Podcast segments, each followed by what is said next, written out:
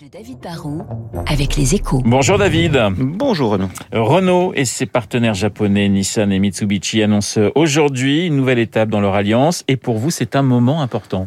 Bah, vous savez, l'histoire entre Renault et Nissan a toujours été compliquée. Moi, moi je l'ai vécu en direct il y, a, il y, a, plus de 20 ans quand j'étais correspondant au, au, Japon et ça reste pour moi un cas d'école absolument incroyable dans l'histoire du business. Hein. Il faut se souvenir qu'en 1999, Nissan est un groupe japonais en quasi faillite. Hein. Le groupe a besoin urgemment d'un partenaire industriel et financier. Et à l'époque, bah, il rêve plutôt de se marier avec le prestigieux Daimler qui fabrique Mercedes. Mais au dernier moment, l'Allemand renonce et le japonais accepte un mariage par défaut finalement avec euh, Renault, bon, un peu contre son gré. Au début, personne ne croyait au pouvoir de cette alliance, mais Nissan, c'est ça qui va être incroyable, va se redresser en un temps record grâce à un manager de, génie, hein, il faut le dire, Carlos Ghosn. Et tout ira bien jusque vers 2015 jusqu'à cette époque. Après, on peut le dire effectivement, Carlos Ghosn, qui a pris la direction également de Renault, est sans doute victime d'une forme de, folie des grandeurs. Il veut absolument devenir le numéro un mondial de l'automobile en produisant au total avec son alliance 10 millions de voitures par an.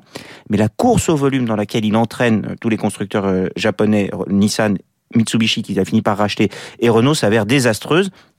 Et Nissan en arrive finalement à ne plus respecter son partenaire et actionnaire euh, Renault. Et c'est ça, entre autres, qui conduira à l'arrestation de, de, de Ghosn en 2018, il faut s'en souvenir. Et à l'époque, franchement, tous les experts se disaient que l'alliance allait simplement voler en éclats. Et ce n'est pas ce qui s'est passé. Bah non, Renault, Nissan et depuis Mitsubishi qui a rejoint l'alliance, en fait, c'est devenu une forme de, de, un peu de vieux couple. Hein. Ils ne s'aimaient plus. Ils se sont demandé s'ils allaient divorcer. Et puis, bah, ils ont en fait conclu une forme de, de mariage de raison. Les annonces d'aujourd'hui vont dans ce sens. Hein. Ils annoncent qu'ils vont partager plus de technologies, ils vont euh, mutualiser plus d'investissements et Renault va par exemple produire en France des voitures de ses partenaires japonais. C'est symbolique, mais ça prouve aussi qu'ils revoient à nouveau un intérêt à travailler vraiment ensemble.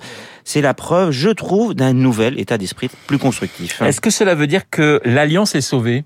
En fait, leurs leur destins sont liés. Hein. L'automobile est au milieu d'une double révolution, à la fois électrique et celle de l'intelligence embarquée à bord des, des, des, véhicules. Une voiture, ça devient comme un, smartphone, des roues avec euh, des logiciels et des batteries. Hein. Tesla a annoncé hier soir des résultats absolument incroyables. Hein. Leurs euh, ventes ont progressé de 87% l'an dernier. Ils ont une marge de 12%. Ils sont devenus un des constructeurs automobiles sans doute les, les plus rentables. Et eux sont capables de, de financer cette révolution. Bah, et les autres constructeurs, pour financer aussi tous ces investissements, bah, il leur faut des milliards et seuls ni Renault ni Nissan ne peuvent dépenser assez car il faut dépenser beaucoup et très très vite pour rattraper Tesla. Si les constructeurs euh, franco-japonais s'étaient pas rapprochés, il y avait franchement, je crois, un risque de divergence. Chacun aurait investi seul dans son coin. Il y aurait plus d'économie d'échelle et progressivement, bah, ils auraient suivi euh, des routes de moins en moins parallèles. Aujourd'hui, ce qui est annoncé, bah, c'est pas le retour du grand amour, mais c'est quand même le signe qu'on sort d'une forme de guerre froide franco-japonaise. C'est beaucoup plus constructif. On va devoir maintenant apprendre à reconstruire ensemble en temps de paix. Voilà, guerre et paix dans le secteur automobile avec le décryptage de David Barou. Dans une minute, le journal de 8 heures.